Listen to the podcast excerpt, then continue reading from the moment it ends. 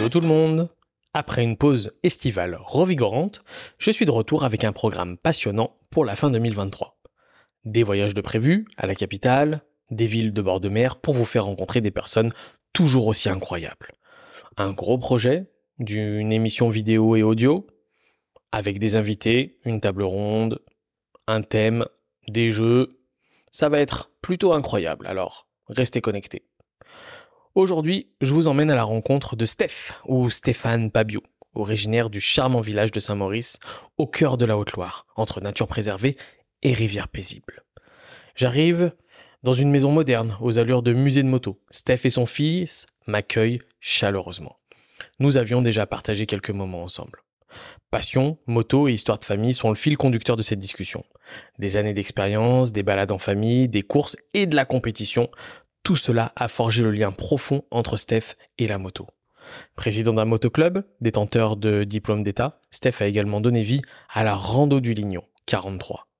Découvrez ce passionné du tout-terrain qui respire la moto, une immersion dans un univers fascinant où la passion se conjugue avec la route, la terre, les sentiers caillouteux et les plages de sable. Prêt pour un voyage captivant? Allez, bonne écoute.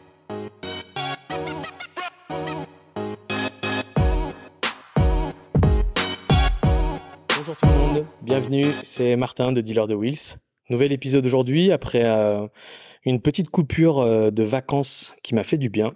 Aujourd'hui j'ai euh, j'ai bougé un petit peu, j'ai changé même de région. Je suis avec Stéphane. Déjà bonjour Stéphane. Salut Martin. Bienvenue sur Dealer de Wheels. Je suis très content d'enregistrer cet épisode avec toi. Euh, petite coupure donc de vacances, comme je disais pour moi, euh, qui m'ont fait du bien. J'ai fait un peu de moto, je suis parti un petit peu en vacances. J'ai bossé sur mon, autre activité, mais, euh, mais en tous les cas, je repars du coup avec Stéphane pour cette, cette fin d'année et pas mal d'épisodes qui vont s'enchaîner derrière, qui sont déjà programmés, qui vont être assez sympas. Et on va commencer aujourd'hui par faire la connaissance du coup de Stéphane et de son activité. Je vais déjà le laisser se présenter. Bonjour, je suis Stéphane Pabiou. Donc j'ai 51 ans. J'ai deux enfants, motard un peu, on verra. Euh, niveau moto, ben, je suis tombé dedans tout petit, on va dire. J'ai attaqué par euh, la moto trial. Pendant une vingtaine d'années, j'ai fait de la moto trial. Ensuite, je suis passé au quad. Et puis de fil en aiguille, je suis passé à l'enduro et maintenant euh, trail également. Ok. Quand tu dis euh, t'es tombé dedans tout petit, T'es tombé comment dedans? C'est la famille était déjà dedans? C'est la famille un peu, ouais. ouais. Donc en fait, euh, mes premiers souvenirs de moto, j'ai 5-6 ans. Il y a mon oncle Daniel qui arrive dans le garage avec un 500 XT et qui supplie mon père en lui disant est-ce que je peux la garer là l'hiver? Est-ce que ça te dérange pas? Est-ce que tu peux me la démarrer de temps en temps? Donc au départ, nous pas du tout moto dans la, dans la, dans la maison. Et puis mon père commence à démarrer cette moto l'hiver pour euh, l'entretenir un peu. Puis en parallèle, il est pêcheur, donc on va dans les gorges du Lignon qui sont juste là-dessous. Là. Donc les soirs, je l'accompagner à la pêche. On faisait une heure de marche pratiquement pour descendre au Lignon, faire une petite séance de pêche et remonter. Puis un jour, il s'est dit, si on prenait une moto, ça serait plus simple. Donc il a acheté une 125 SL. On allait en moto avec la 125 SL. Et de fil en aiguille, on passait plus de temps sur la moto qu'avec nos cannes à pêche. Et puis après, là, c'était parti c'était parti. Les samedis après-midi avec des copains à lui, euh, c'était des petits tours de moto avec des 125 DTMX, des 125 XL, SL. Et au final, on s'est retrouvé à côtoyer d'autres personnes dans le monde de la moto et c'était parti dans le trial. Donc, euh...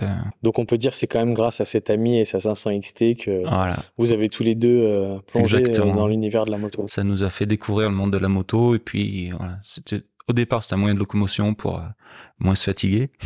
Et puis au final, c'est devenu une pure passion. Ton papa, du coup, il avait pas le permis à l'époque? Donc à l'époque, il avait pas le permis, ouais, juste le 125 à l'époque. Hein, donc euh... et puis je crois qu'il a passé le permis après beaucoup plus tard pour euh, bah, conduire bah, la 3,5 Bultaco qu'on a vu tout à l'heure. Et puis de fil en aiguille, euh, on est également, on a également parlé le fait de la moto de route. Ma mère également était passionnée et elle avait marre d'être derrière mon père. Donc à 50 ans, elle a dit, oh pépé, t'es gentil, mais moi je veux rouler. Donc euh, elle a acheté un petit 125 et après elle a dit, ça avance pas. Donc elle a passé le permis gros cube et aujourd'hui elle a 73 ans, elle roule encore. Donc, euh... Et ton papa aussi? Et mon père également roule aussi. Ouais. Trop bien. Donc on est un peu tous dans la moto, mes enfants également. Donc ils ont attaqué par le, quad, ensuite un peu de la moto trial pour ma fille et mon fils beaucoup beaucoup de moto trial et en amont du vélo trial qui est vraiment la base de du pilotage pour aujourd'hui ben être pilote en enduro et se faire pas mal de, compétitions dans ce milieu-là. Quoi. Si on revient au, petit euh, Stéphane, du coup, euh, comment ça se passe, toi, ton, ton, commencement, du coup, avec la moto? Euh, Donc, derrière mon père avec la 125 XL, et puis après, il me dit, enfin, je lui dis, je voudrais bien en faire un peu quand même. Donc, on côtoie des, on côtoie des, collègues qui ont des, des motoclubs dans le coin, et voilà, la sauce prend très très vite. Dans le monde de la moto, ben voilà, il y a un milieu vraiment où tout le monde est très à l'aise, très ouvert. J'achète une, euh, enfin, il m'offre une 125 TY, comme beaucoup de personnes en fait ont attaqué une, 125 TY. Un, un gars qui est devenu un super ami, qui est Patrick Bernot, qui est devenu, qui a été champion de France et qui a été cascadeur pro. Il a tourné dans un taxi, dans pas mal de films. Donc et puis voilà, l'histoire du, on a été intégré à un motoclub local, enfin juste à côté d'ici. Tu, m'expliquais que la région, il y en avait beaucoup. C'était déjà, c'était déjà le cas à l'époque. C'était déjà le cas à l'époque. Donc c'est un petit motoclub qui a 10 km d'ici. Puis ici, il commence à y avoir du monde dans la, dans la, sur la commune qui commence à faire de la moto. Et mon père a dit, ben voilà, feu, on va créer un petit motoclub à nous dans, dans notre village. Et en 86, il a créé un motoclub et qui existe encore. Et je suis devenu président. Et avec un peu de chance, peut-être que Nathan reprendra le, flambeau. On verra. Voilà, c'est une, éventualité, une éventualité. Il s'appelle comment? Le motoclub? Le motoclub des crampons. Le motoclub des crampons. à l'époque, il y avait motocrampons qui existaient. Donc nos motoclubs des crampons, c'était le petit. Combien de membres du coup? Donc on est une vingtaine de membres. On organise euh, une course sur prairie chaque année. On organise euh, deux marchés de la moto et auparavant, on organisait des courses de moto trial. Donc là, on a un peu abandonné. Euh, on a pas mal de contraintes, on va dire, niveau administratif et niveau environnemental. Et on, notre objectif, c'est de reprendre ces courses d'ici deux ans. Ok. Oui, avec le Covid et tout ce qui s'est passé, j'imagine que. Ok, donc euh, ton papa t'offre ta première moto. Voilà, donc à 12 ans, j'ai me 125 TY dans le garage. 12 ans, ok. Donc euh, tous les soirs, je rentre de l'école, je balance mon sac je mets un coup de kick et je vais dans le jardin qui est plus un jardin mais qui est une zone de trial indoor quoi. Il y a des palettes, il y a des bidons, il y a des buses et tous les tous les soirs je vais rouler un peu dans le dans le jardin. Et les week-ends on part euh, par la route. à l'époque voilà, on prend euh, on part dans les chemins, on part euh, voilà faire des randonnées avec les potes et donc moi je suis tout minot et puis j'enquille derrière les grands quoi. Ok, ouais, donc là, c'est les, plus les potes de ton père ou les gens de l'association Ouais, les potes de mon père, puis après, des, des gars de mon âge aussi, petit à petit, qui, qui sont venus également à la moto, et voilà, ça a créé une, ça a créé une petite communauté locale, et puis après, je suis rentré dans le monde de la compète au, au bout d'un moment, donc là... T'avais de... quel âge? Ma première course, je l'ai fait à 13 ans. Ah oui oui, donc ça a été rapide entre les 12 et les 13. Euh. Le trail, en fait, c'est hyper accessible. Il y a le niveau initiation débutant où tu sais mettre un coup de kick et faire un 8 en butée de guidon, tu peux aller faire une course. Donc voilà, c'est l'avantage du trial, c'est hyper accessible et c'est vraiment une base de pilotage qui est énorme. Comment tu, pour apprendre. Comment tu définirais le trial pour que les gens comprennent bien euh, Donc, la discipline par rapport aux autres? Il n'y a aucune notion de, vitesse, c'est du franchissement, de la dextérité. En fait, en trial, trial ça veut dire essai en fait en, anglais, c'est essayer de passer sans mettre le pied à terre, tout en équilibre. Donc il n'y a pas de notion de vitesse, ça va être en extérieur, ben, franchir des, passages avec des grandes montées, des descentes, des rochers, des troncs d'arbres. C'est respecter un passage qui est défini en compétition avec des, des codes couleurs. Et les pénalités, c'est en fonction des pieds qu'on met à terre. Donc il y a très très peu de notion de vitesse. Il y a un temps maxi, mais le principal, c'est de franchir l'obstacle sans mettre le pied à terre. Et donc c'est ces motos qui ont très peu de sel, qui sont. Euh, voilà, c'est un peu des squelettes. Les, les, motos trial, elles sont assez particulières. Il n'y a pas de pratiquement pas de sel, des cadres très très fins des motos très légères, mais par contre qui ont un couple énorme, c'est-à-dire qu'on peut partir, euh, arrêter, et avec un grand coup d'embrayage, à, mettre un, grand coup d'embrayage en fond de deuxième, on peut franchir une marche de, de plus de 2 mètres. Quoi. Ok. La, moto euh, donc 725 que tu as à l'époque euh, te permet du coup de de monter des marches 50 cm. non, c'est une moto pour débutants, pour découvrir vraiment le, monde du trial et le monde de la compétition, quoi, du fait. C'est à travers le motoclub que tu arrives sur la compétition? Ouais. Donc le motoclub, c'est une porte d'entrée, ben déjà pour connaître d'autres personnes, pour qui ont la même passion, et ensuite partir sur les courses. On partait ensemble avec les gars du motoclub sur les courses. On faisait le championnat de Ligue d'Auvergne. Ensuite, on a fait le championnat de France. Et là, c'est une expérience qui est énorme, quoi. Beaucoup d'échanges. Ben déjà, moi, c'est mon père qui me qui me suivait, donc on était régulièrement ensemble. Donc ça, à niveau contact, c'est le top. Ça permet d'échanger beaucoup beaucoup de choses. Et ensuite, après, à travers les compétitions, ben, connaître d'autres personnes, connaître d'autres motoclubs et puis progresser, se faire plaisir surtout. C'est déjà, déjà, très développé à cette époque-là. On est dans les années combien là? Donc on est dans les années 85, euh, ouais, 85, 90 quoi. Je suis déjà né. Ok. T'es déjà né. J'essaie de me faire un repère. Donc euh, euh, c'est bien, ouais. Il y a déjà. Le trial, c'est un peu, c'est pas très très développé, c'est pas très connu. Tu vois, il y a eu le mondial de, de moto trial il y a 15 jours à côté d'Ambert. Il y a pas grand monde qui l'a su. Pourtant, il y a toute la crème mondiale qui est venue, il y avait un niveau extraordinaire. C'est un peu un milieu méconnu, quoi. Mais par contre, chaque fois qu'on parle de trial dans le monde de la moto, les mecs ils disent Ah, t'as fait du trial? Il y a une connotation. Bon, voilà, c'est les bases de la moto, c'est les bases du pilotage, c'est les bases du franchissement. Le gars qui a fait du trial quand il était gamin ou qui fait du trial, il a des, des bases pour être bien à l'aise un peu de partout, quoi. Il y a de nombreux champions qui, Jean-Michel Bell, il avait fait du tri, il a fait du trial également euh, un paquet de temps pour euh, en parallèle du cross quoi. Donc, tu rentres dans la compétition, comment ça se passe? Ça se passe bien. T'es doué? Première course, non, personne n'est doué je travaillais beaucoup. Enfin, je travaillais. C'était pas du travail, c'était du plaisir. J'ai beaucoup d'heures de moto. Donc, au bout d'un moment, bah, les résultats arrivent, quoi. Tu, tu, euh, du coup, tu apprends tout seul? Comment tu, tu apprends, toi? Donc, j'apprends à travers le, j'apprends un peu tout seul. Il n'y avait pas YouTube et les tutos. Donc, euh, mon premier tuto, c'est mon père. Il me dit, attends, j'ai vu Patrick, il mettait un coup de gaz ici et tirait sur le guidon. Donc, j'essayais. Donc, c'est tout seul dans mon coin, bah, la semaine. Et puis le week-end, bah, c'est avec les potes, quoi, à travers le club, le fait de rouler ensemble, le fait que entre nous, il n'y avait pas d'esprit de compétition, c'était vraiment euh, la passion pure. Quand on était en course, chacun roulait pour euh, pour lui, mais quand on s'entraînait, c'est vraiment hyper beaucoup beaucoup beaucoup d'échanges.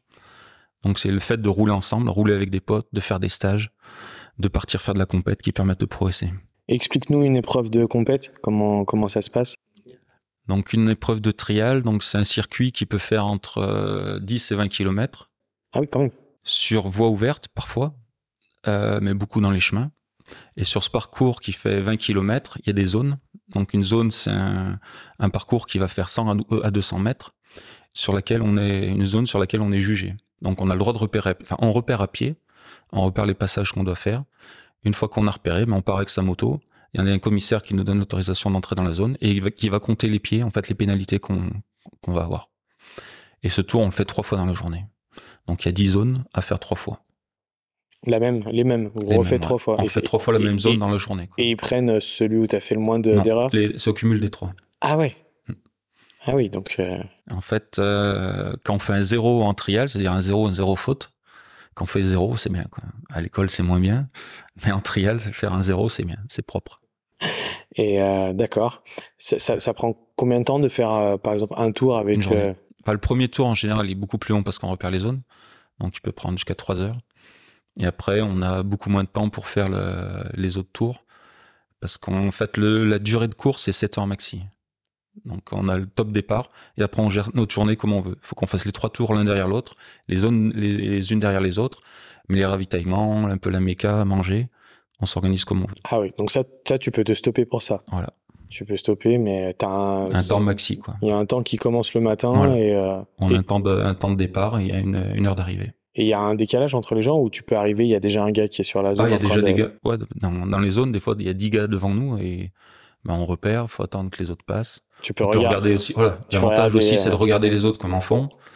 Et ça permet de, ben, de dire, là, c'est pas terrible sur un, appel de marche qui, est, qui peut être plus ou moins bien placé ou une adhérence qui peut être différente sur, un, sur les rochers. Le fait de regarder passer un, gars ou deux, ça aide, quoi. Ça, c'est le format de course qui est identique euh, partout sur n'importe quel championnat. Le, trial, ouais. Le championnat du monde, par exemple, c'était le même C'était à peu près le même, le même principe. Voilà, tu as un circuit de 10-20 bornes, des zones sur lesquelles tu es noté.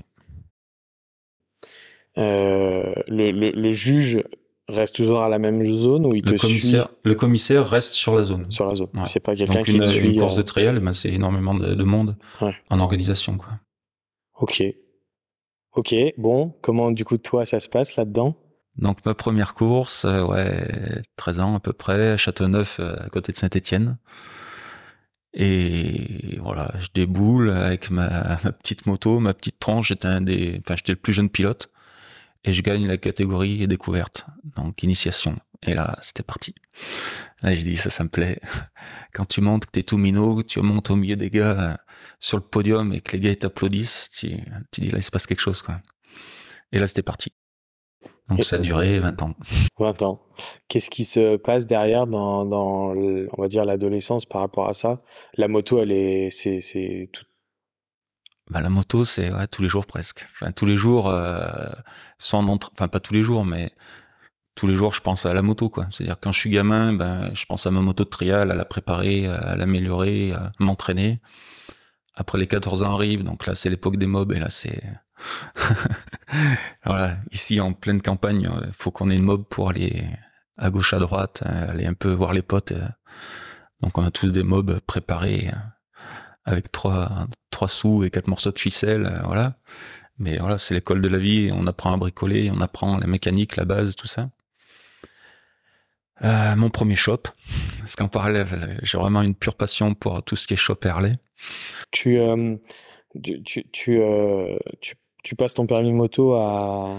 Alors, euh, je passe mon permis moto le premier jour pratiquement où j'ai le droit de le passer. Parce qu'en fait, en compète, à l'époque, les jeunes qui roulaient en compète trial, il n'y en avait pas énorme, énorme. Donc, c'était un peu compliqué. Il y a même certaines courses, j'ai roulé sous le nom de mon père pour pouvoir rouler. Parce qu'il y avait de la route. Donc, à 14 ans, un gamin sur une 125 sur la route. Ouais, c'est pas. Donc, j'ai eu la chance de, que des gens tolèrent tout ça. Donc, dès que j'ai eu 16 ans, j'ai passé le permis 125 pour pouvoir rouler en championnat de France euh, en catégorie 2,5. c'est bizarre, mais c'était comme ça. Et ensuite, j'ai enchaîné tout de suite sur le permis gros cube. Tu, tu as une évolution sur les motos aussi, du coup, dans le trial? En fait, les, en trial, t'as les motos des, des gamins, on va dire, de... Maintenant, il y a des motos pour les gamins à partir de 6 à 12 ans. Donc des 50 petits trous, des 80 petits trous. Moi, à l'époque, il y avait que le 80 TY, le plus petite. Donc, euh, moi, l'évolution que j'ai eue, c'est 125. Euh, en 125, tu peux rouler jusqu'à 14-15 ans et après, tu peux passer en 2,5. Et c'est maintenant, les, cylindrés, c'est 2,5, 300. 2,5, 280, 300. Il n'y a pas plus haut en cylindrée, ça suffit, quoi. Mais 95% des, pilotes roulent en 2,5, quoi. 2,5, 300. 125, il n'y a que les gamins. Ton évolution dans la compétition, euh, ça dure combien de temps? Euh, ça s'est pas bien arrêté. Donc, euh, en fait, il y a quatre niveaux en, championnat. Il y a le niveau initiation découverte. Après senior 3. Enfin, je passe toutes les équipes juniors et tout parce qu'en fait, on était mélangés avec les seniors en étant junior. Euh, après senior 2, senior 1 et expert. Donc niveau expert, c'est plus les gars qui vont faire le championnat de France et mondial. Donc moi, je me suis arrêté en senior 1 en championnat. Donc j'étais champion de ligue euh, d'Auvergne dans toutes les catégories minots parce qu'il n'y avait pas grand monde déjà. Et puis j'arrive à me défendre pas trop mal. Et puis après en senior, euh, ben j'ai gagné tous les titres. Senior 2, senior 1 pendant plusieurs années d'affilée. Et en championnat de France, les meilleurs résultats que j'ai fait, c'est quatrième euh, en championnat de France. Au pied du podium, mais voilà. C'était quand même un grand, grand plaisir. Il y a combien de, de pilotes en championnat de France? Vous êtes combien? Championnat de France, il y a un petit peu moins d'une centaine de pilotes. Ah oui, quand même.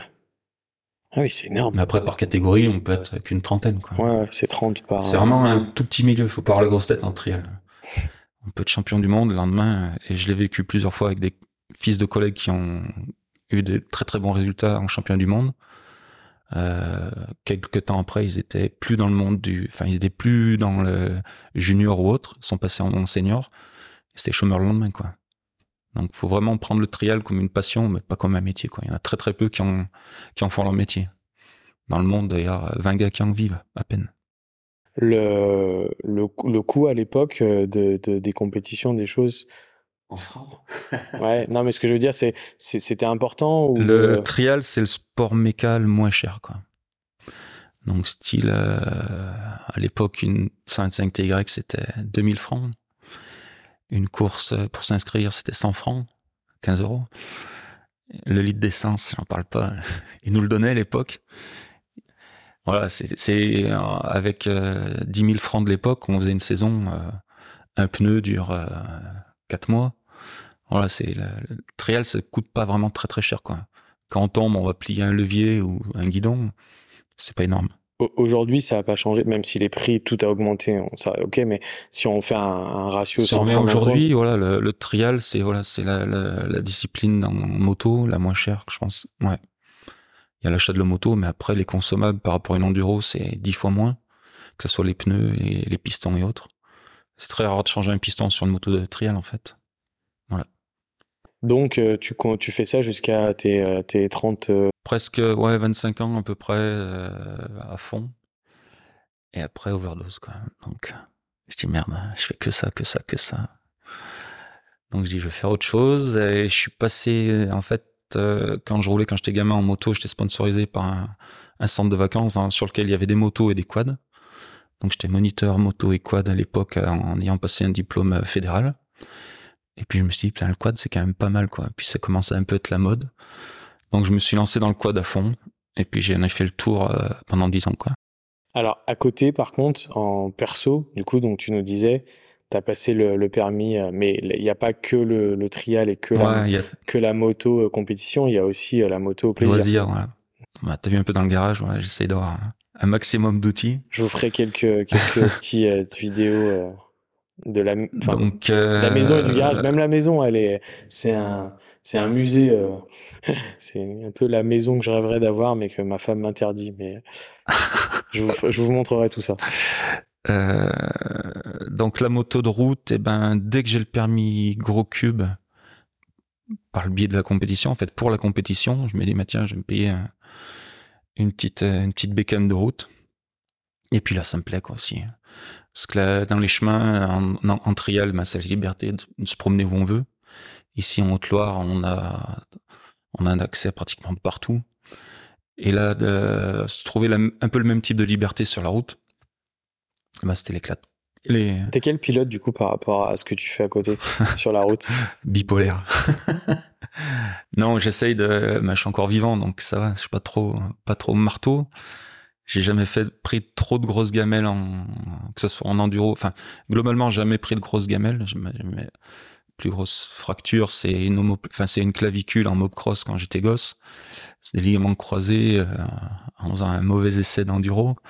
Voilà, ça s'arrête là. Puis de côte en, en route, mais voilà, jamais de gros cartons parce que quand même avoir la tête froide. Il y a voilà, 50 ans, j'ai quand même quelques potes qui sont partis, donc ça met un peu des, du plomb dans la cervelle.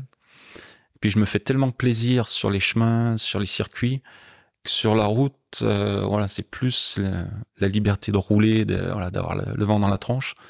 De temps en temps, se tirer une arsouille, mais voilà, Ouais, parce que tu, tu l'as pas vraiment ça sur, euh, sur, sur, ta sur la moto compétition que tu fais. Le trial, c'est pas de la vitesse, tu nous as dit. Ouais, ou même euh, parfois dans les chemins, quand on roulait en trial ou en enduro, voilà, on peut rouler taquet, quoi. Tu te pulvérises, tu te fais pas très très mal, quoi. En route, c'est voilà, 60 km heure, tu peux vite, vite être mal.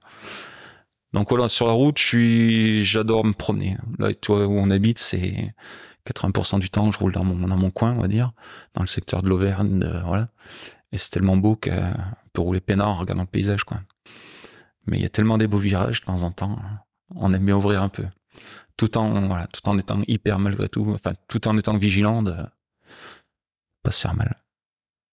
Tu, euh, donc tu as, tu achètes quoi comme, euh, comme moto pour, euh, Alors, première route, je crois que c'était un vieux de 300 CB qu'un collègue m'avait pratiquement donné.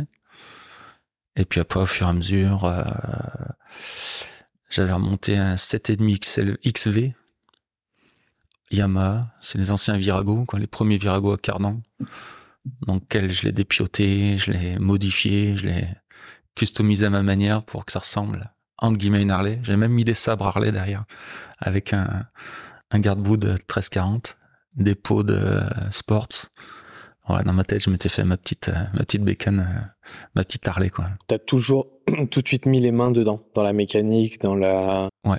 Ouais, parce qu'en fait, euh, nous, les magasins de moto, ils sont loin. ils sont chers. Enfin, il faut qu'ils vivent, mais voilà, c'est cher. Donc, t'apprends à bricoler. Puis en ayant bricolé les mobs, en ayant fait de la compète, et ben, tu mets les mains dedans, ou tu te fais aider par des potes, et tu files en aiguille, ben, ça devient.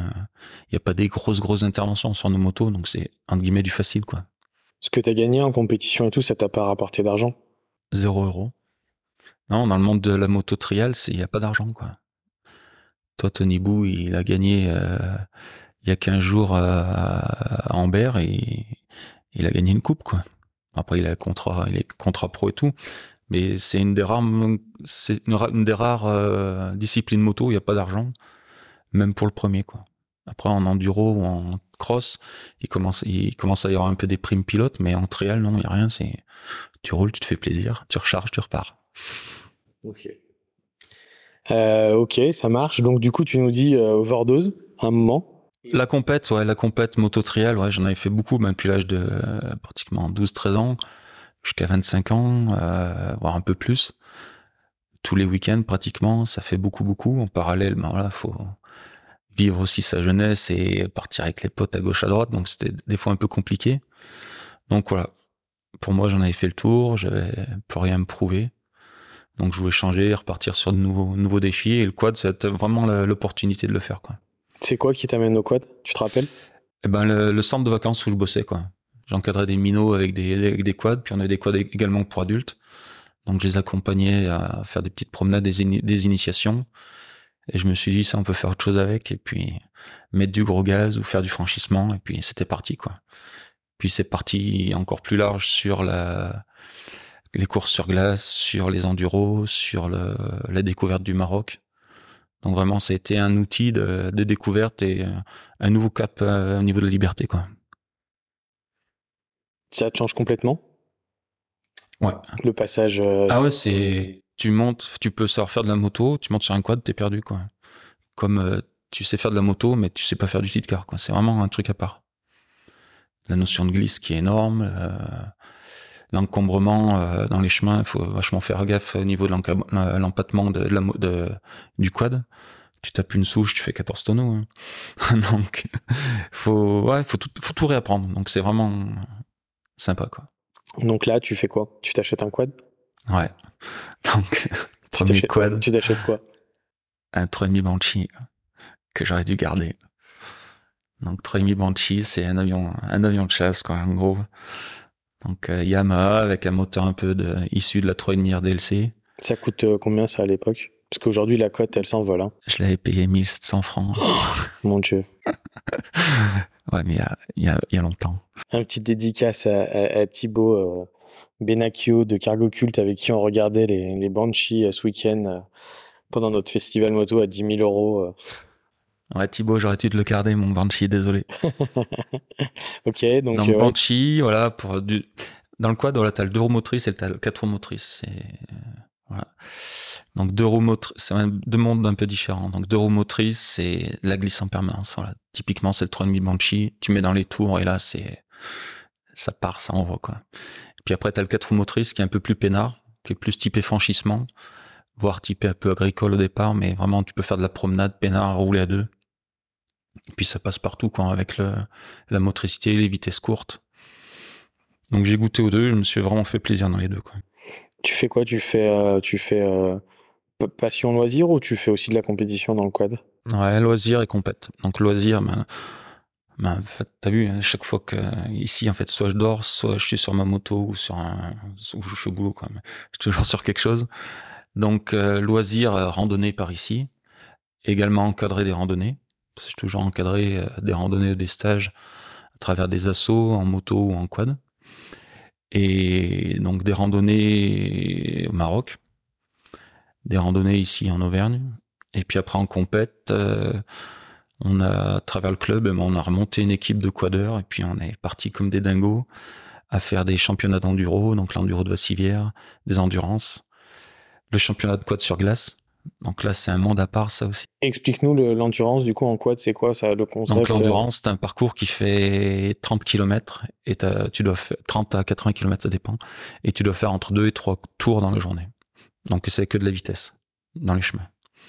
Attends, tu, m'as dit combien de kilomètres? En 30 et 80 km, les parcours, Et tu le fais entre deux et trois fois, tout dépend de la, la taille de la, de la boucle. En continu En continu, voilà. Ok.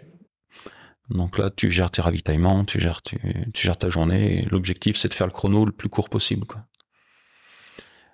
Et ensuite, en... Qui fait tes ravitaillements ton... C'est les potes. Ouais, c'est que les potes. Ouais, c'est le monde de la moto ou du quad, c'est pareil, c'est une équipe de potes, les copines, les femmes qui viennent, et voilà, c'est tout le monde. Papa, il est encore là avec toi? Papa, il est plus... Non, non, il est plus avec moi en quad. Il m'a suivi euh, toute ma jeunesse en trial, puis euh, après en quad, non. Si, il venait un peu sur les quads trial qu'on organisait par là pour voir un peu ce que c'était, puis, puis il aime pas le quad. Il en a fait une fois, il, a fini dessous, il m'a dit, j'aime pas cette merde. Alors, il est toujours là. Ben, il a été, enfin, il est toujours vivant. Hein, il lui aussi, il lâche pas. Il a pas lâché la bride. Il roule toujours. Il est revenu sur les compètes de trial quand j'ai rattaqué le trial avec mon fils. Donc là, on avait les trois générations. J'ai une photo. Enfin, il y a une photo chez mes parents où il y a les trois Pabiou sur les motos de trial. Et là, c'est, voilà, ça résume un peu l'histoire, quoi.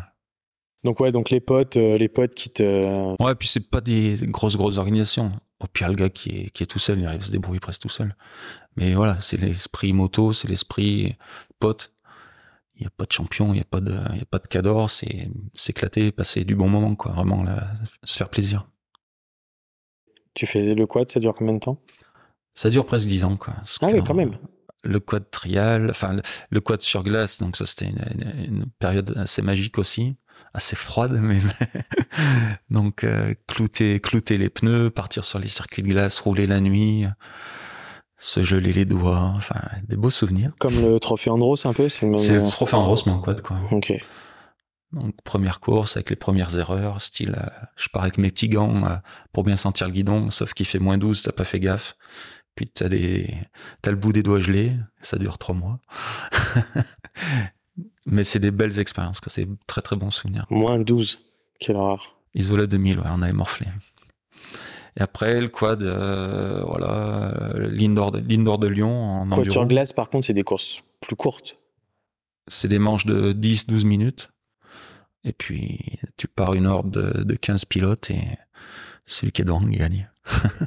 et t'as plusieurs manches dans la nuit. Ok, faut pas passer sous la roue du copain là. Ouais, c'est pas des, clous qui sont très gros, hein, c'est des petits clous qui font, qui dépassent, qui font 5 mm, comme des sortes de vis à bois qu'on vise dans les, dans les pneus. C'est pas comme le High Strike où tu vas avoir des, des pneus, des, des clous de, de 5 cm où tu roules sur ton pote, il se transforme en passoire. Non, c'est pas ça. Donc après le quad, ouais, donc du coup, quad euh, indoor aussi, l'indoor de Lyon, là. À l'époque, on, on roulait les vendredis avant les motos. Donc c'était sympa, c'était Une heure de Lyon, c'était la Tony Garnier? à la Tony Garnier pour le, le salon. Pour le salon de la moto, il y avait le, la spéciale enduro le samedi et nous on roulait le vendredi. Donc gros public, grosse ambiance. On était des vrais champions du monde. une belle expérience. Et ensuite, euh, quad balade. T'as quoi comme quad là? Tu changes un peu, t'évolues, tu... Ouais, un coup du deux roues, un coup du quatre roues. Là, je, je roulais sur du quatre roues. Là, j'ai un collègue qui a un magasin Polaris qui me, qui me fournissait la machine pour l'épreuve. Et sinon, euh, voilà, du Canam ou du Polaris. Et après, on s'est mis au Sinon, quad quand t'avais pas ça, t'achètes, t'achètes, t'achetais Oui, bah, quad. euh, 99% j'achète.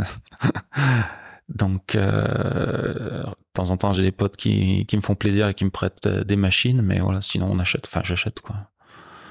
Donc, c'est un petit budget, mais bon, c'est une passion et puis ça permet de se faire plaisir. Je vais, je vais juste, euh, pour expliquer un peu, avant qu'on qu'on nous voit plus du tout, il y a le, fils de Stéphane qui est avec nous.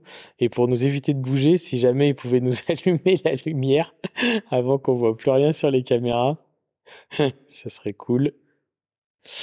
Euh, ok, donc, donc euh, super, merci beaucoup. Bye Ça, bye. ça sera ton petit big up euh, du, du podcast. Euh, à bientôt. Yes, bye bye. Merci en tous les cas pour l'échange euh, avant. Avec plaisir. Euh, donc du coup, tu nous disais ouais le, le quad. Donc le quad, après, on a monté un petit championnat. Enfin, il y a le quad trial qui existait. Donc, on, en venant du trial, j'ai zioté et je dis mais ça, ça me plaît quoi. C'est, ça me plaît vraiment quoi. Donc je suis reparti remotivé. Je suis reparti de zéro en trial, en quad. Et de fil en aiguille, on a participé à des championnats, on a fait des bons résultats et on a organisé un championnat avec les, les potes du club. Alors attends, quad trial, donc du coup, on revient exactement sur les mêmes règles que le trial, mais avec un quad. Voilà. Donc on peut considérer qu'un quad, c'est facile, il y a quatre roues, on met pas les pieds par terre. Sauf que nous, on était un peu brolo et on faisait des zones un peu comme avec les motos et donc des gros dévers, des marches, des, des dalles, des montées, des descentes. Et voilà, quoi. Donc on avait monté un petit championnat et on s'était bien marré, quoi. Et en ayant fait de la moto, ben, ça aide beaucoup à comprendre, ben, pour choper du grip, pour faire des extensions, pour. Euh. C'est quoi comme type de quad là? Donc moi j'attaquais avec un 2,5 Blaster, c'était un petit, un petit jouet qui passait vraiment partout. Après je suis passé en 2,5 Raptor, après 400 LTZ, après un peu une passe en version 4 motrices également. Et puis voilà. Quand vous créez un championnat, il y, a une ligue, il y a quelque chose ou non Donc on faisait ça avec l'UFOLEP. Ouais. À l'époque c'était l'UFOLEP. Donc c'était vraiment voilà, un milieu tout petit, tout petit quoi. Déjà le monde, le, le monde du milieu, de, non, le monde du trial moto c'est tout petit. Et le quad trial, ça n'existe plus, il me semble même. Mais c'était vraiment euh, en France, on devait être 50 ou 60 pilotes quoi. Mais on se connaissait tous et puis c'était voilà, on avait les mêmes passions et c'était vraiment un, pur régal. Et comment vous euh, vous deviez aussi trouver les lieux, trouver les commissaires Les lieux, en fait, euh, c'était les terrains de trial moto. Les commissaires, c'était les gars qui venaient de la moto ou nous, entre nous, quand les gars venaient, voilà, c'est les potes de potes qui venaient, qui venaient aider. C'est du bénévolat ou c'est des gens qui. Bénévolat. Dans le monde de la, du trial, c'est que, que, que des bénévoles. C'est le monde associatif. les circuits, vous deviez quand même les payer ou euh? Non, c'est circuits mis à disposition par, par les clubs. Donc, euh, pas de souci, pas de souci. Euh, mais non, mais vas-y, vas-y on va faire une petite pause. Euh, une petite pause. J'ai dit que j'essaye de pas couper, d'être resté naturel. Donc, euh, il y a une petite pause, une petite pause au stand de Stéphane. Donc, euh, moi, je, vais continuer en fait, juste à vous, à vous expliquer un petit peu. Stéphane, il a une super maison avec une vue incroyable. donc sur toute son Auvergne magnifique où il pratique ses activités. et en fait, il a créé une maison qui est faite pour sa, seconde activité dont on va parler dans la seconde partie du podcast. Euh, cette, euh, cette, seconde activité, euh, vous verrez, elle, est, un peu articulée autour de la maison. Alors la maison, partie habitation, elle est remplie de motos, de posters, de, de plein de pièces et tout. J'essaierai de, de vous faire un petit pêle-mêle de tout ça. Et ensuite, en bas, au sous-sol, donc le garage euh, est un garage qui fait la superficie de, la maison et entièrement dédié à la moto. Et là, vous retrouvez ben, les motos de son fils euh, de compétition, euh, les motos de, de, Stéphane pour son activité, plus leurs motos personnelles, plus des mobilettes, plus des trials, plus des Harley accidentés, plus des anciens cadres. C'est assez incroyable. Donc, je vous ferai un petit résumé de tout ça, mais voilà. pendant sa petite pause arrêt au stand, ravito, ravito moi, je me rends compte aussi que je suis rentré dans un univers et de gens passionnés, mais voilà, je pense que vous le sentez sur cette première partie, que ça a commencé tôt et qu'il est passionné. mais là, on est sur une passion qui est, qui est, qui est même visible dans la maison et qui du coup est, est super. Pour moi, c'est c'est hyper intéressant de, de, discuter avec toi. Donc reprenons maintenant que tu es revenu après la pause ravito. On en était où? On en était donc sur le quatrial. Ça, tu le fais pendant combien de temps? Une dizaine d'années. Ok. Donc ouais, donc là, on commence à arriver euh, vers les 40 ans, non? Ouais, à peu près. À peu près. ouais.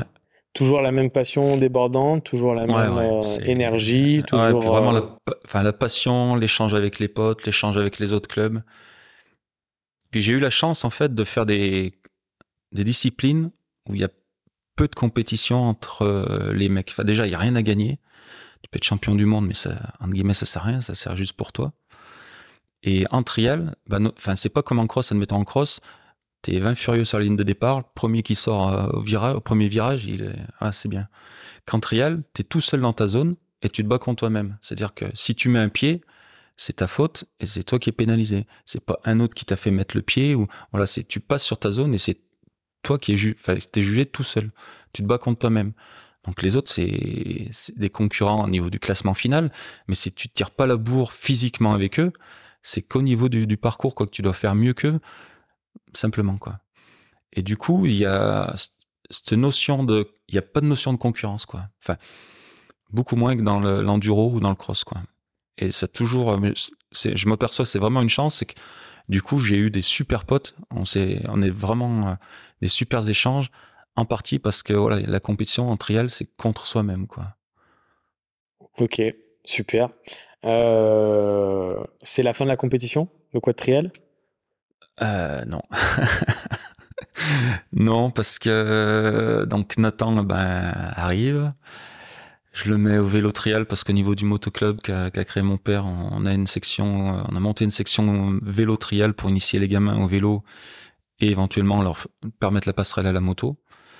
Donc Nathan attaque le vélo à l'âge de, enfin la compète à 6 ans, 6-7 ans en vélo trial, jusqu'à l'âge de, de 12 ans. Il y a 12 ans, il me dit, Padre, il faut qu'on passe à la moto trial. Je dis, ben, je vais t'aider. Donc du coup, ben, je me remets à la moto trial, on achète deux, motos trial et je retranscris un peu ce que mon père a fait avec moi, c'est-à-dire que je l'initie à la moto. Mais en fait, je l'ai pas initié à grand chose, quoi, parce qu'il avait tellement euh, en vélo trial, il avait, on avait tellement vu des choses, tellement, il avait un petit niveau national, mais il a tellement appris de base en vélo qu'en moto, en fait, quand on traçait les zones, qu'on s'entraînait, je lui donnais des conseils, mais c'était pas pas énormément parce qu'il avait beaucoup d'acquis en vélo. Donc c'était simplement faire le transfert du vélo à la moto, mais les gestes, il les connaissait quoi. Il y, a quand même euh, quand même des différences euh, physiques euh, notables. il, y a, la notion de poids. Il y a la notion, mais la notion du poids du vélo, enfin le, poids de la moto, en fait, il est compensé par le moteur. En fait, en vélo trial, en vélo, en fait, si t'as pas le bon geste, ça passe pas. Donc quand il arrivait sur la moto, il connaissait le geste à faire. C'est exactement les mêmes. Donc du coup, il a simplement, au lieu de mettre le coup de pédale, il mettait le coup de gaz. Après, la, gestion du poids, mais les techniques sont les mêmes. Maintenant qu'il est plus là, on peut, on peut être euh, complètement transparent. Il était doué, le petit? Non, il n'y a personne qui est doué. C'est qu'il a bouffé des, il a bouffé des heures et des heures de moto, enfin des heures et des heures de vélo. Euh, il faisait pas nuit, mais presque. Des fois, il roulait, il, il est presque nuit et on était en oh, tu rentres, tu vas te coucher de ma à école. C'est parce qu'il a bouffé des heures et des heures de vélo. Il a bouffé des heures de skate, il a bouffé des heures de ski. Et ce fait, le fait d'être euh, passionné, de pratiquer, ben, au bout d'un moment, il y a les résultats qui arrivent, quoi. Il y a, des, après, il y en a qui ont des prédispositions un peu plus que d'autres, mais il y en a qui sont un peu doués, mais surtout, il y en a qui bossent. Il y a des bosseurs, quoi. Des fois, les mecs qui jouent à des gars qui disent, oh putain, lui, il est doué. Ouais, lui, il passe des heures et des heures sur ses motos ou sur son vélo. Sur... Quand on voit des vidéos sur Internet et autour, on dit, waouh, c'est facile, ou le mec, il est fluide.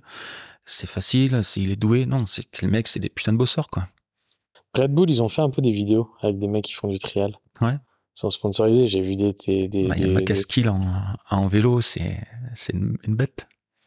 C'est vrai que ça, ça, c'est pas les, c'est pas ce qui est mis le plus en avant, mais c'est toujours impressionnant. Et moi, je sais que plus ça a l'air facile, plus c'est dur. Voilà. Souvent. Ça, j'en suis convaincu. Et à travers les stages que je fais, j'essaye toujours d'être le plus fluide possible et que ça paraisse le plus facile possible pour faire que c'est pas une histoire de force, c'est pas une histoire de moteur.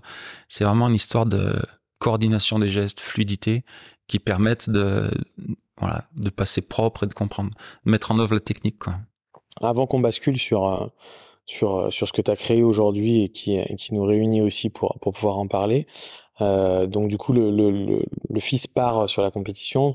Du coup, tu te remets dans la compétition aussi? Ouais, alors là, c'était marrant. donc, il roule, enfin, on roule comme ça à peu près un an entre nous sur le terrain pour commencer à s'initier un peu au trial, puis on repart vite dans la compète. Donc moi, j'avais lâché pendant presque 15 ans le monde de, la moto trial. Donc on reprend des licences, enfin on reprend des licences, on revient sur une course, tout penaud avec notre remorque, les deux bécanes derrière. Et je m'aperçois que sur le parc pilote, je retrouve des mecs avec qui j'avais roulé quand j'étais gamin, qui eux aussi sont avec leurs gamins. Donc là, c'est génial. Et je retrouve des mecs qui roulaient à mon époque et qui roulent, qui roulaient encore. Donc c'était, c'était bien. Donc on repart sur les championnats, championnats de ligue. Donc ça marche bien, on part sur les championnats de France et finit champion de France Open Free euh, à, 16 ans, je crois. Et après, Dans les traces du papa. Ouais, ouais, c'est, c'était pas obligatoire, hein, loin de là. Hein. Moi, j'ai jamais obligé, mais mon père non plus m'a jamais obligé quoi que ce soit. Mais c'est vraiment une passion et c'est, on a ça dans les tripes, quoi. Et voilà, on essaye de. Ça s'est aussi transmis pour, euh, parler aussi d'elle parce que il n'y a pas que le fiston, ça s'est aussi transmis à la fille. Même si ouais, elle, ma fille Manon, euh, pareil. elle a pas fait Bah, de compétition. euh. Ma style, euh, quand j'ai du quad à l'époque, il y avait un, un magazine qui venait faire des essais de temps en temps ici. Il fallait qu'on ramène les machines euh, dans un garage où les, les transporteurs les amenaient. Et un jour, à l'âge de 8 ans, elle m'a ramené un 500 Scrambler par la route jusque de nuit, jusqu'au magasin. Et voilà. Donc, elle est tombée toute petite dedans. Donc, euh, c'était à l'époque où j'ai du quad, donc euh, à bloc dans le quad. euh, avec son frère, à une époque, ils avaient tous les deux un 2,5 Raptor et, on partait sur les circuits, dans les, chemins de randonnée et autres. Donc, elle est moins mordue, mais voilà. Elle sait faire. Elle sait faire, elle se débrouille, elle prend entre guillemets n'importe quel brel et elle se transporte à gauche ou à droite. Elle va pas être passionnée à, aller prendre une brelle et rouler tous les week-ends, mais malgré tout, elle y est dedans et elle fait un peu du trial, elle a une moto de route. Son, son copain fait de l'enduro, donc voilà. elle a bloc aussi, enfin, elle est, elle est dedans également, quoi. La, la, la maman, elle était dedans aussi ou pas du tout? Elle était un petit peu, ouais, ouais, elle avait passé le, elle avait passé le permis. euh, on avait roulé beaucoup ensemble en duo. Après, elle avait passé son permis. La crise des quarantaines, la quarantaine est passée là-dessus. Réorganisation et voilà. Donc ouais, ça a quand même été une histoire de famille, vous. Ça Ouais, ouais, sur, été, les, euh, sur les courses, on partait tous en famille, quoi. C'était, c'était vraiment des belles années également. Quoi. Ouais, parce qu'on peut se dire c'est quelque chose qui prend du temps et qui euh, qui peut emmener euh, emmener à être loin de sa famille. Vous, c'était tout le contraire. Au final, Ouais, sur les, en compète, quand je partais sur les compètes trial, il y a les gamins, quoi, que, L'Indoor de Lyon, je me rappelle, j'ai une vidéo, le gamin, il gueule, allez papa, allez papa. C'est, ouais, génial. ouais, c'est, voilà, c'est super souvenir, quoi. Ok, super. Ben, ben ouais, ça, note euh, d'une progression et d'une expérience qui est difficile euh, de ne pas comprendre euh, avec le, récit que tu nous as que tu nous as fait. Et aujourd'hui, nous, on s'est connus à la base, du coup, par, bah, par Thibaut et Jean de Cargo. Je pense que les auditeurs savent maintenant euh, qui, euh, qui sont Thibaut et Jean, parce que je les ai podcastés tous les deux, et qui avaient organisé donc leur fameux Pop Cargo euh, avec une, une, une spécificité. Enfin, c'était pas vraiment un Pop Cargo, c'était plutôt un, un, un week-end off-road qu'ils avaient organisé avec toi. Et du coup, j'ai appris à connaître du coup ton univers et ensuite on s'est rencontrés tous les deux physiquement sur un Pocargo. Mais donc explique-nous ce que tu as créé déjà, comment ça s'appelle. Donc là, je me suis monté en auto-entreprise et j'ai monté ma boîte qui s'appelle Rando du Lignon. Donc Lignon parce que c'est le nom de la rivière qui est juste en dessous.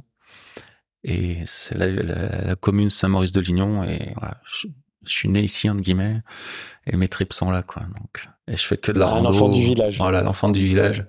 L'enfant un peu terrible des fois du village, mais voilà. Donc ça déjà pour euh, mettre tout de suite euh, tous nos, auditeurs, vous avez un, Facebook en tous les cas pour l'instant. Donc ça, vous pouvez taper Rando du Lignon. Rando du Lignon. Donc Facebook, c'est Rando Trail du Lignon ou Rando Enduro du Lignon. Et Insta, c'est Rando du Lignon 43.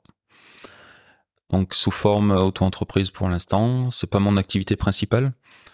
Donc moi, j'ai fait, en études, j'avais fait BTS et licence dans la mécanique. Je bosse dans une entreprise de mécanique euh, d'usinage en grande série. Donc je suis vraiment passionné par ce boulot, ça me plaît, je me régale. Donc pour l'instant, euh, voilà, je, je- mon activité principale, c'est vraiment le, Je jongle sur les deux activités. voilà, mais mon activité principale, c'est vraiment le, la, la mécanique en entreprise. Et la passion, euh, la passion est devenue bah, une activité secondaire. Donc j'ai toujours euh, enseigné la moto ou le quad. Depuis, depuis le plus jeune âge, j'avais passé mon brevet fédéral moto. Et j'encadrais des colos, euh, des gamins en moto et en quad.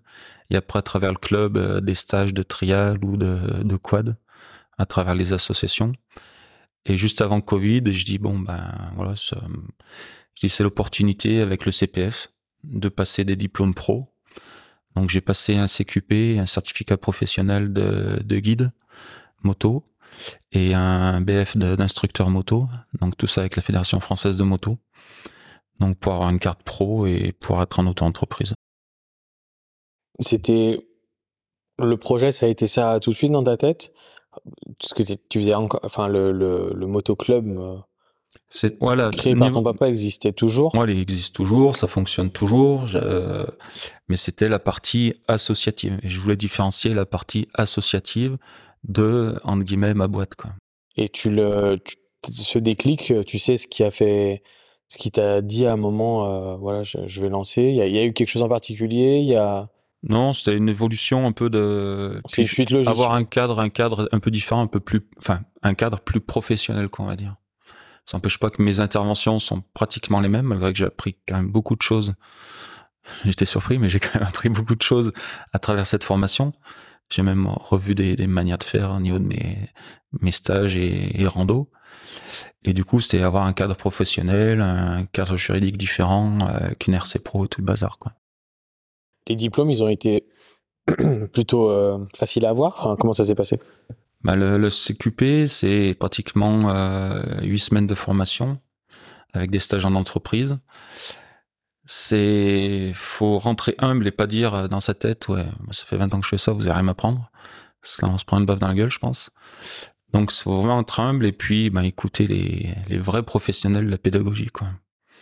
Et en fait j'ai appris plein de choses. Et surtout j'ai rencontré plein de gens qui ont la même passion que moi qui sont devenus des potes maintenant certains avec qui on échange encore. On, on se croise sur des randos on s'échange on s'échange des dates on s'échange des parcours on se croise, on roule entre nous et voilà. J'ai rencontré, ça m'a encore élargi la communauté de la moto. Quoi. Tu l'as, t'as commencé quand? Donc c'était il y a 4 ans. Tu avais le concept tout de suite? Celui que, que tu as commencé il y a 4 ans est le même qu'aujourd'hui? Pas du tout. Donc le fait de, de faire cette formation, ben, les échanges entre passionnés, donc moi j'allais dans ma tête pour euh, continuer la continuer la, ma démarche de guide moto enduro parce qu'on a migré après à l'enduro avec mon avec mon fils Nathan. Donc mon idée ben, c'était continuer à, être, à, faire proposer des, des, guides, proposer des randos et des stages franchissement enduro. Je fais pas de vitesse, je fais que du franchissement. Et à travers la formation, il y a des gens qui venaient pour faire du trail, de la piste et autres. Et un jour, il y a une des participantes qui me dit mais la, formation était dans le coin, en Ardèche. Elle me dit, mais t'habites ici, mais pourquoi tu fais pas du trail? Je dis, mais c'est quoi le trail? Je savais, mais bon. Et en fait, je me suis penché sur euh, sur cette euh, cette discipline que je m'étais jamais bien penché dessus parce que j'ai autre chose. Et en fait, je me suis aperçu que le trail c'était vraiment très très polyvalent quoi. Une moto de trail, c'est un couteau suisse quoi. Ta moto de trail, tu vas la prendre pour aller au boulot le matin, tu vas la prendre pour faire 200 euh, bornes sur la route. Tu vas la prendre pour partir en vacances par les chemins.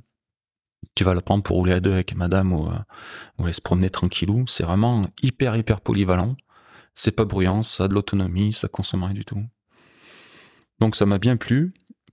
Un peu que c'est la mode aussi, donc euh, j'ai proposé des, stages initiation off-road, des randonnées à la journée ou au week-end. Et puis petit à petit, ben, ça fait ça fait son bonhomme de chemin et je commence à avoir de la demande à ce niveau-là. Le fait de faire la rando avec Cargo Cult que j'avais connu à travers euh, Thibaut et Jean, à travers les pots, à travers des randos, dès qu'ils proposaient les jeudis soirs, je leur ai proposé, ben, venez, venez un jour chez moi. Donc ça fait quatre ans que je les taquine quand même, parce que j'y allais en Harley et puis avec mes gamins on y allait avec les cafés rasseurs. Je leur dis mais je fais pas que ça, je fais des randos aussi en trail. Venez voir la Haute-Loire, venez voir l'Auvergne, c'est joli. Donc ils sont venus récemment et voilà, ils ont été, ils ont été emballés complets. Et le trail, c'est vraiment quelque chose d'hyper polyvalent, intergénérationnel. Au début, les trails, on dit ouais, c'est que les anciens qui roulent avec leur putain de GS euh, ou euh, les vieilles Transalpes, machin. Et en fait, on s'aperçoit qu'il y a pas mal de jeunes maintenant qui y viennent parce qu'il y a cette notion de liberté. Je fais un peu le parallèle entre le trail et puis le, les vannes, quoi. Le gars, il prend sa trail et puis hop, sa toile de tente ou hop, il va se promener, il va se faire un, un bout de liberté. Quoi. Quand, euh, quand tu dis que c'est la mode, je pense qu'il y a aussi un grand nombre de trails aujourd'hui qui ne voient pas euh, un bout de terrain, je pense. Comme on disait avant, les 4x4, ouais, c'est les, les parigots, se garent sur leur trottoir à Paris avec. C'est vrai que le trail, ben, les sportifs en en voient plus parce que et les points et les amendes et les mecs qui finissent entre quatre planches, voilà, ça fait peur. Donc le trail, c'est une moto polyvalente qui fait peur à personne. Et puis, voilà, c'est peinard, ça évite de se faire cramer trop de points. Oui, il y en a certains, quand je vois un multistrada chez Ducati, euh, avec un moteur, euh, alors je sais pas si toi tu le considères comme un trail. J'ai encadré des gars en multistrada, en duo, en stage trail. et tu aurais pu être surpris. Ah ouais. Non, non, c'est- en fait, une Non, mais ce que je veux dire, c'est que cette moto, elle est super puissante. Je dis pas qu'elle est pas faite pour le stride. Oui, mais mais c'est un moteur elle est puissante. Elle est puissante si tu mets du gaz. Si tu mets un filet de gaz, elle est pas puissante. Si grâce à l'électronique, tu règles l'accélérateur comme tu comme t'aimes bien, elle pardonne des choses et elle permet de faire du vrai trail. Intéressant. Intéressant. Et une moto de trail, j'ai l'habitude de dire aux gars qui m'appellent pour renseigner, qui sont un peu frileux, je leur dis un, c'est pas du casse moto, enfin un, c'est pas du casse bonhomme, que ce soit en trail ou en enduro, c'est pas du casse bonhomme, c'est pas du casse moto. C'est-à-dire que le gars il va pas se pulvériser et écraser sa moto à 30 000. Genre ta moto elle va tomber, mais elle va, elle va tomber à 2, km heure sur les crash bars que t'as acheté pour faire ça. Donc c'est les gars, je leur dis tu peux venir avec ta GS toute neuve avec tes pneus route et tes valises, tu peux faire le stage initiation off-road sans problème. On enlève les valises, on met un kilo 7 dans les pneus et tu vas te régaler, tu vas faire une journée comme tout le monde. Et c'est ça la notion de polyvalence de ces motos, elle est énorme grâce à ça quoi. Ok.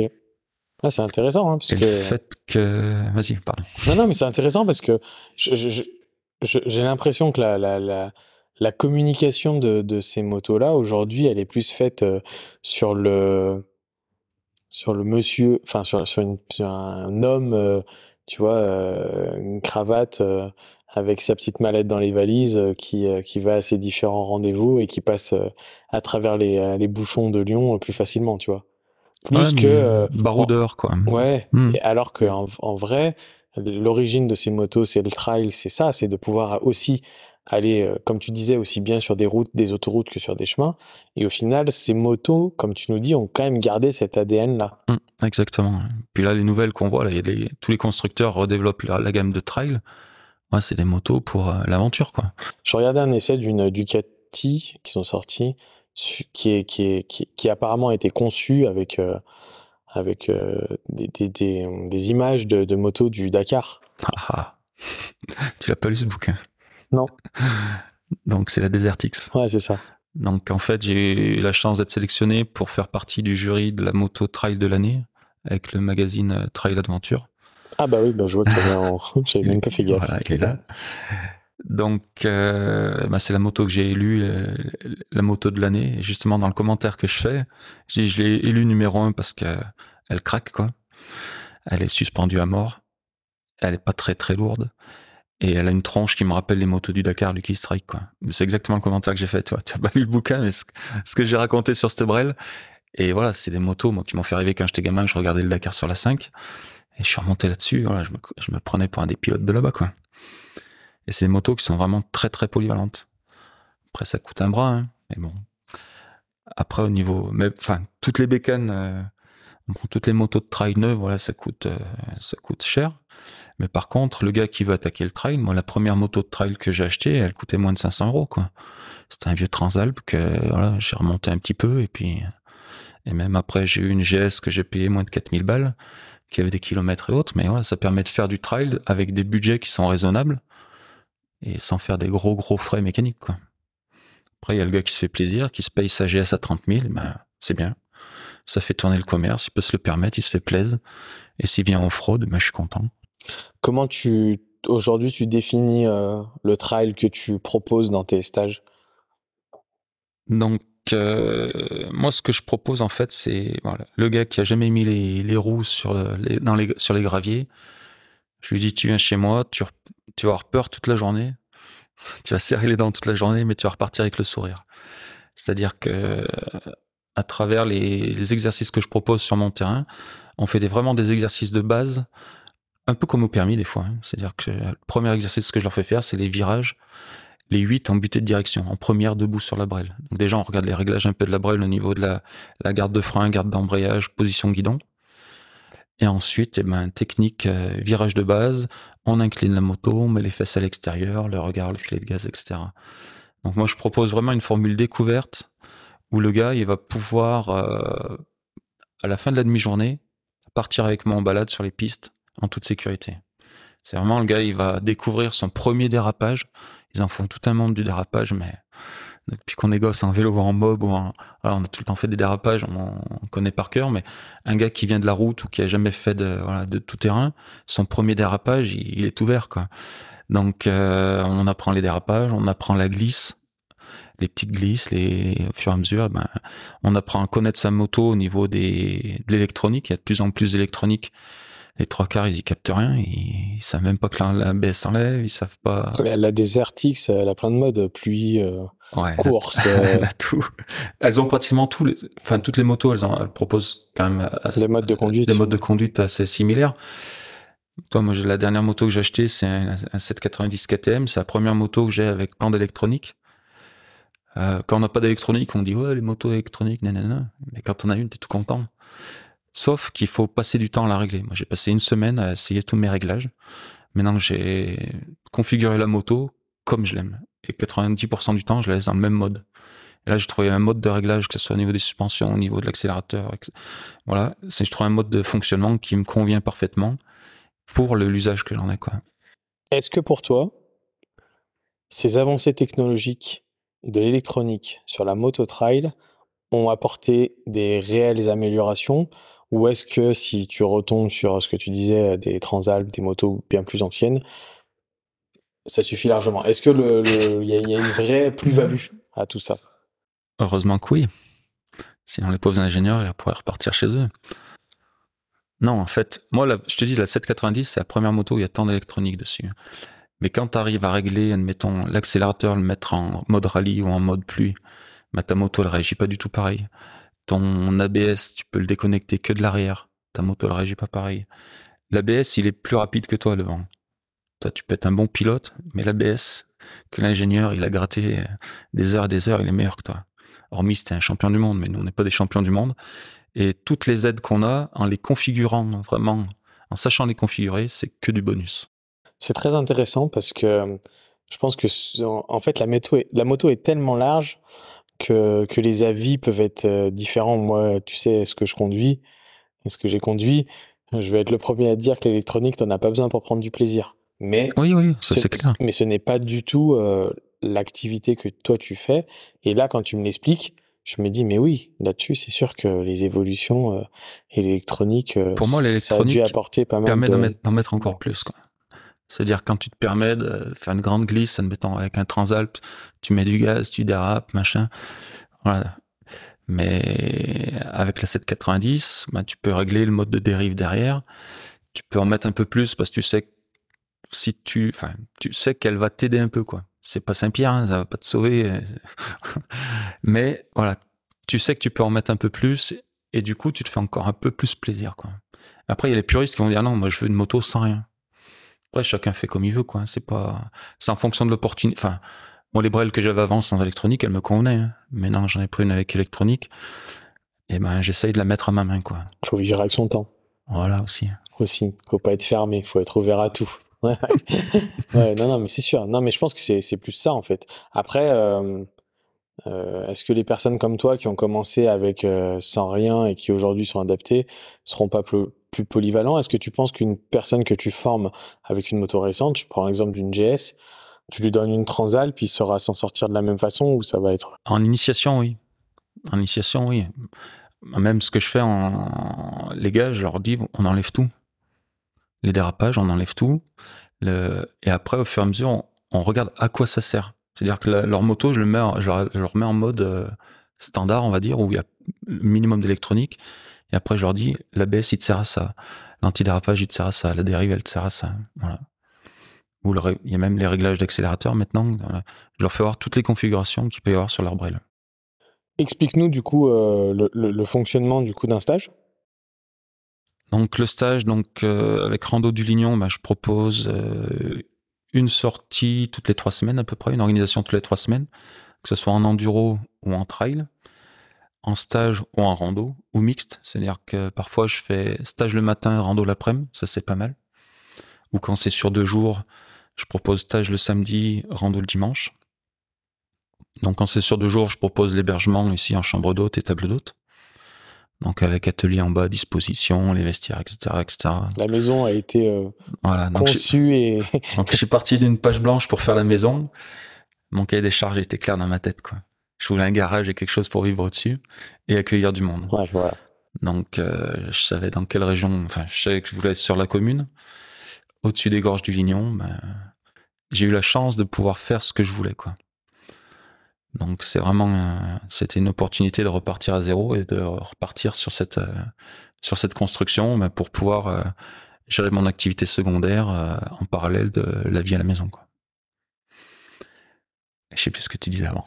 Et du coup, je te disais donc le, comment se ah, déroule comment se déroule le stage. Donc les, je propose une activité toutes les trois semaines à peu près. Après en termes de com, c'est pas hyper facile, mais je fais de la com sur les réseaux avec euh, Facebook, Instagram. Désolé, désolé Julien, c'est Facebook. donc Facebook, Instagram. Euh, combien de combien de participants sur le stage? Donc c'est que des petites sessions de 6-8 participants, pas plus. Et donc les gars s'inscrivent, c'est du bouche à oreille également.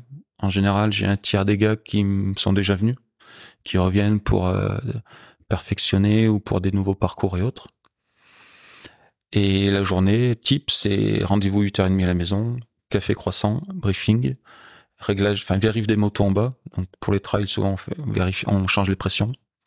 Je vérifie un peu les positions des guidons, Souvent, les gars ont des positions de guidon beaucoup trop basses pour faire du off-road, donc un coup de clé de 10, on remonte un peu le guidon. On enlève tout l'attirail de, de valises et autres. Et puis ensuite, on part sur mon terrain, donc euh, d'initiation. Et là, ben, j'ai tous les ateliers d'initiation, les virages, les montées, les descentes, les freinages. À midi, on revient ici, on casse la croûte. Et l'après, on part en balade. Donc ici, il y a des circuits. Euh, la Haute-Loire, c'est un circuit de moto en fait. Il y a des parcours, des chemins de partout. La moto est encore très très bien tolérée euh, dans la région. Chaque fois qu'on croise du monde, ça se passe très très bien. Les gens font signe, disent bonjour. Ça, surprend, parfois quelques participants. Ah, ils nous disent bonjour. Bah ouais, on se connaît tous et on est tous des gars du coin. On croise des gens, en général on les connaît, ou même si on les connaît pas, on ralentit, on s'arrête, on dit bonjour. On parle plus du beau temps, on parle des champignons, on parle de son chien. Paf, ça a pris trois secondes. C'est le respect des gens et c'est la bonne cohabitation entre tout le monde, quoi. C'est beau. Ça pouvait être partout comme ça. T'es ému?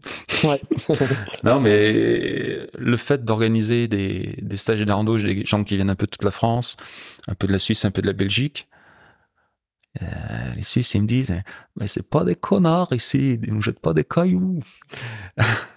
et ça fait drôle d'entendre ça parce que, voilà, nous, enfin, moi je suis né ici, ah, non, non, c'est comme ça ici, quoi. Que ce soit avec les chasseurs et les marcheurs, les VTT, ça se respecte. Il n'y a pas une suractivité non plus, c'est l'avantage qu'on a, hein. on est en pleine brousse. Donc on n'a pas une suractivité, les chemins sont pas surexploités. Et puis voilà, c'est l'esprit rural, quoi. Trop bien. Deux jours? Trois jours? Deux jours? C'est à la carte. donc le standard, c'est un ou deux jours, donc les week-ends en général. Et puis j'arrive à proposer, ben, dans 15 jours, là je pars une semaine, je propose un parcours dans les Alpes. Donc l'an dernier, un collègue m'a fait découvrir un super parcours. On est parti à cinq potes en bivouac. On a fait 1600 bornes en partant d'Orange. On a fait une boucle. Donc là, cette année, je repars. Je fais une semaine en partant de Briançon Grasse au-dessus de Monaco, au-dessus de Nice, enfin au-dessus de Nice, au-dessus de Monaco, au-dessus de au-dessus de Barcelonnette, non, au-dessus de Ventimille, et ensuite on fait tous les Alpes italiens. Donc on va se faire un paquet de cols. Et la piste, euh, j'ai mis le bande de piste pratiquement. Donc sur une semaine avec hébergement, un petit groupe de 6. Donc voilà, je propose des formules comme ça. Donc la première c'est celle-ci là en Italie, en ouais l'Italie. Et en parallèle, je proposais Maroc et Espagne. Donc Maroc, je l'ai fait niveau perso une dizaine de fois. Donc là, entendre qu'ils se remettent un peu de la, catastrophe qu'ils viennent de subir. Malheureusement, ouais. Et, puis on va retourner les retourner pour euh, les aider au niveau touristique, on va dire, et puis se faire plaisir dans leur magnifique pays, quoi. Yes. Ok, ouais, donc euh, tu as, un large choix de, de formules. Si on a des, des, auditeurs débutants qui sont intéressés par ça, pour avoir une idée sur, sur une initiation, du coup, hein, c'est ça, hein, pour les débutants, ça c'est sur deux jours. Initiation, ça peut être sur une journée. Initiation off-road, enfin, les stages, je fais entre guillemets tout niveau, parce que euh, même des, entre guillemets, des cracks en trail, euh, je peux les encadrer parce que je fais beaucoup de trial, donc du coup, et de l'enduro. Euh, on peut monter jusqu'à du gros niveau en trail. Il n'y a pas beaucoup de monde, mais je peux m'en occuper. Mais il y a tellement de, de besoins, je dirais, en termes d'initiation off-road, que moi, je me régale dans cette, cette catégorie-là, quoi. Sur, euh, au point de vue tarification, sur, euh, sur tes stages Donc la journée d'encadrement est 89 euros la journée pour l'instant. Bon, ça risque d'évoluer un peu, on verra. Mais voilà, c'est à moins de 100 balles, il y a la journée de stage d'encadrement. Même sur un week-end, deux fois 80. Enfin, voilà, c'est le. Ok, bon, je trouve ça pas vraiment pas On me dit que c'est abordable, voilà, c'est le prix que je pratique pour l'instant. Ouais. Comme je disais, c'est pas mon activité. Ça comprend tous tes conseils euh, sur ton terrain. Euh, en plus, voilà, tout l'encadrement. Après, il y a la partie euh, qu'on propose en parallèle, hébergement et repas. Mais ça, c'est en plus. Voilà. D'accord. Ouais. Après, c'est en plus. Mm, mm. Mais la partie encadrement stage, voilà, c'est moins de 100 euros. La partie hébergement repas? La demi-pension, 35 euros. Petit déj, petit déj inclus. Ouais, donc on est vraiment sur quelque chose d'abordable avec quelqu'un qui a commencé à, à 12 ans et qui a. Euh, ok, non, mais c'est super, c'est très bien. Et sur la partie, euh, par exemple, Italie, ça nous donne. Euh, Italie, c'est un budget à 580 euros la semaine hors hébergement et, puis la, gasoline quoi. Mmh. L'hébergement c'est quelque chose que tu prévois quand même et qui, qui paye de leur côté Ouais, chacun paye sa part. Ouais, c'est mais par contre tu as quand même euh, check euh, tout euh, ah, j'ai tout fait. Ouais. Enfin, j'ai tout fait, j'ai tout réservé. Ouais, J'ai pas été y dormir mais bon. C'est facile à, gérer avec Booking et internet. Non non, parce que je veux dire c'est pas de leur côté à eux de près d'aller prévoir. Le mec il s'inscrit et j'ai rien d'autre. Il me suit et ça se passe bien. Ah, mais super. Sur la partie euh, Italie, il n'y a pas de. Il n'y a pas de. d'apprentissage. Là, vous faites que rouler toute la journée. Que du roulage. Ouais, Que du roulage. C'est des journées entre 150 et 230 km.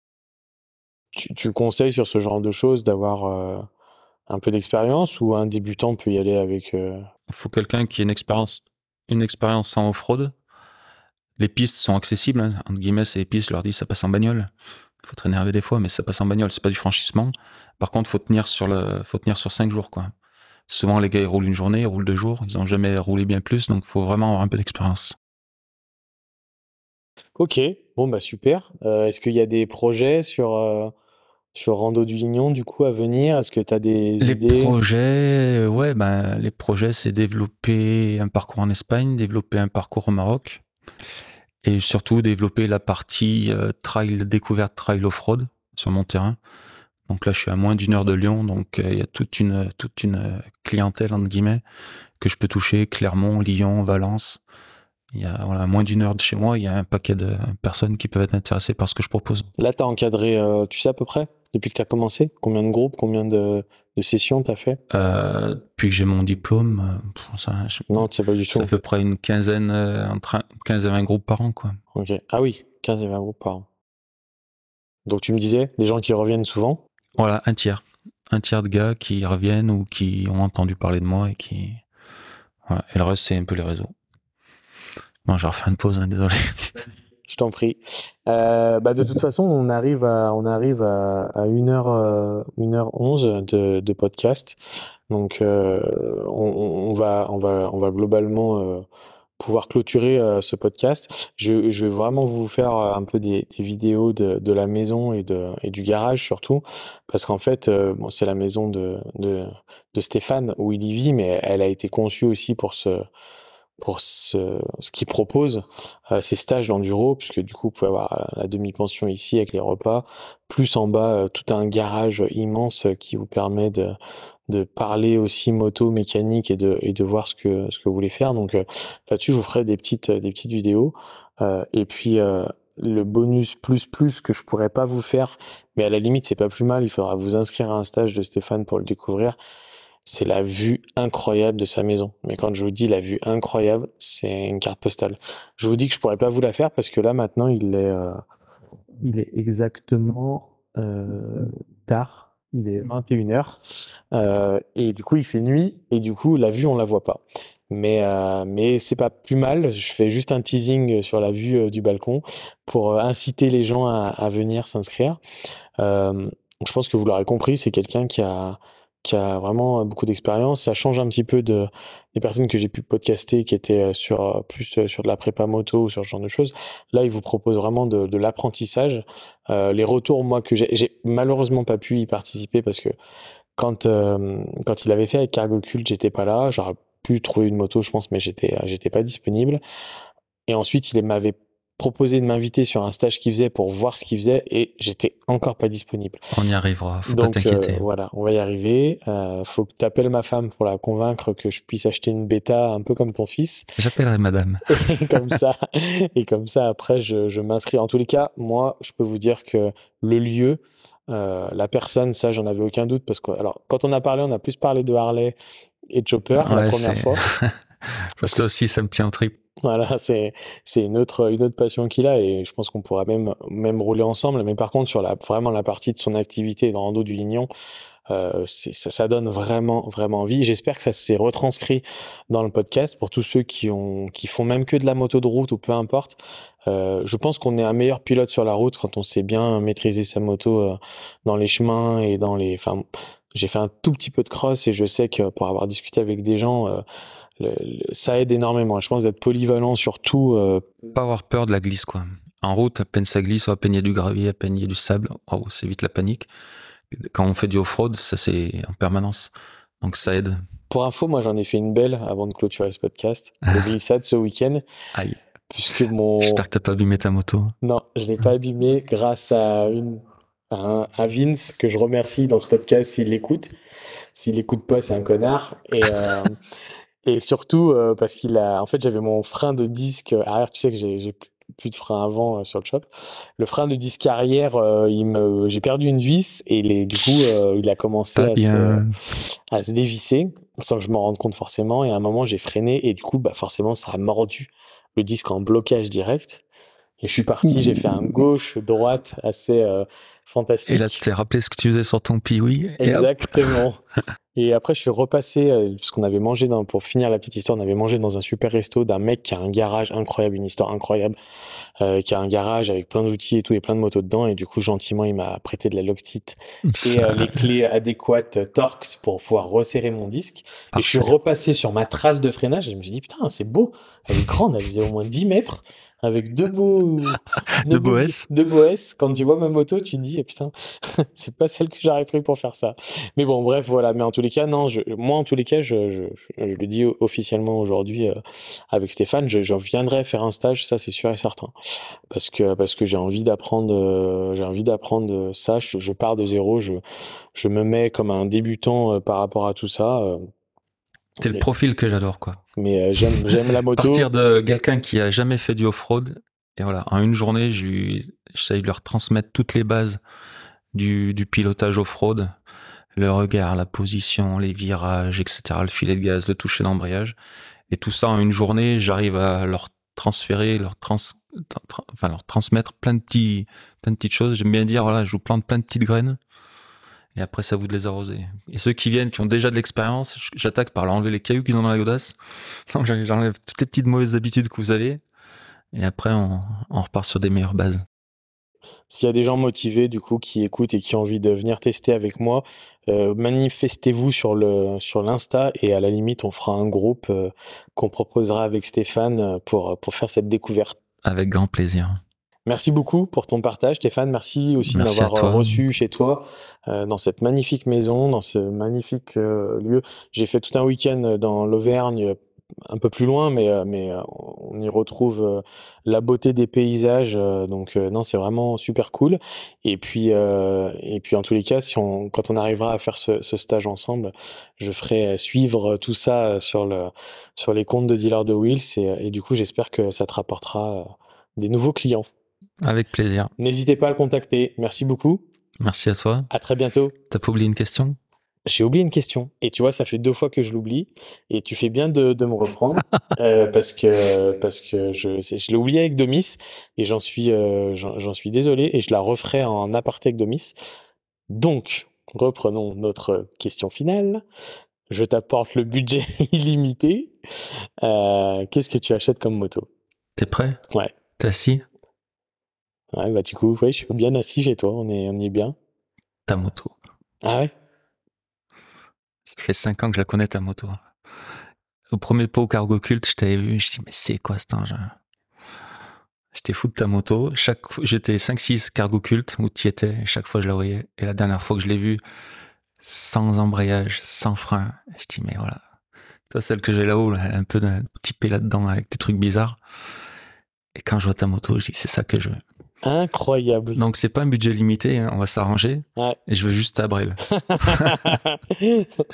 Alors, ce qu'on peut faire par contre, c'est que te la vendre, celle-là, ça va être difficile. Mais par contre, je veux bien que tu la conduises. Alors, tu vois, quand tu l'as fait ici à Thibaut, tu m'as dit, quand je t'ai dit c'est le plus beau jour de sa vie, j'en suis sûr. Et moi, ça pareil. Alors après, Thibaut, il a beaucoup de motos, il a essayé beaucoup de choses, mais je pense qu'il était, je pense, il nous le confirmera ou pas, il était content de la conduire. Il l'a conduit pendant une heure. Je me suis mis à côté de lui avec sa Guzzi, il avait plutôt la banane, donc je me suis dit, euh, je me suis dit, il doit kiffer. Mais ouais, ouais, avec grand plaisir. Alors là, euh, avec grand, grand plaisir. Les shops, c'est vraiment un truc. euh, Quand j'étais gamin à 18 ans, là, j'étais monté sur la brêle de Big Jack, de Big Jack Cycle à l'époque à Oman. Et là, j'ai dit, c'est ça que je c'est ça que, c'est ça qui me plaît. Et c'est une moto fabuleuse et la tienne, me, elle me rappelle cette moto-là, quoi. Bah merci, Voilà. ça me touche. Je m'attendais pas du tout à ça. Eh mais si, mais tu vois, je m'attendais pas du tout pas à ça. d'embrayage, pas, enfin, l'embrayage comme tu l'as monté, là, tout ce qui va bien. Ouais, un, un shop, euh, un shop un peu dans les bases. Il manque. Si je voulais vraiment aller jusqu'au bout, il faudrait mettre un peu les commandes suicide, mais, euh, mais déjà Voilà. comme ça, c'est. manque que, que ça. Et Ouais. la- celle que j'ai en bas qui est écrasée, elle va finir euh, Ouais. un peu dans ce, dans ce délire, quoi. Eh ben, j'aurais plaisir, en tous les cas, à, à t'accompagner et voir ce que tu vas faire, parce que j'adore ça. J'adore ça. Super. Merci beaucoup, Stéphane. Merci à toi. À très bientôt.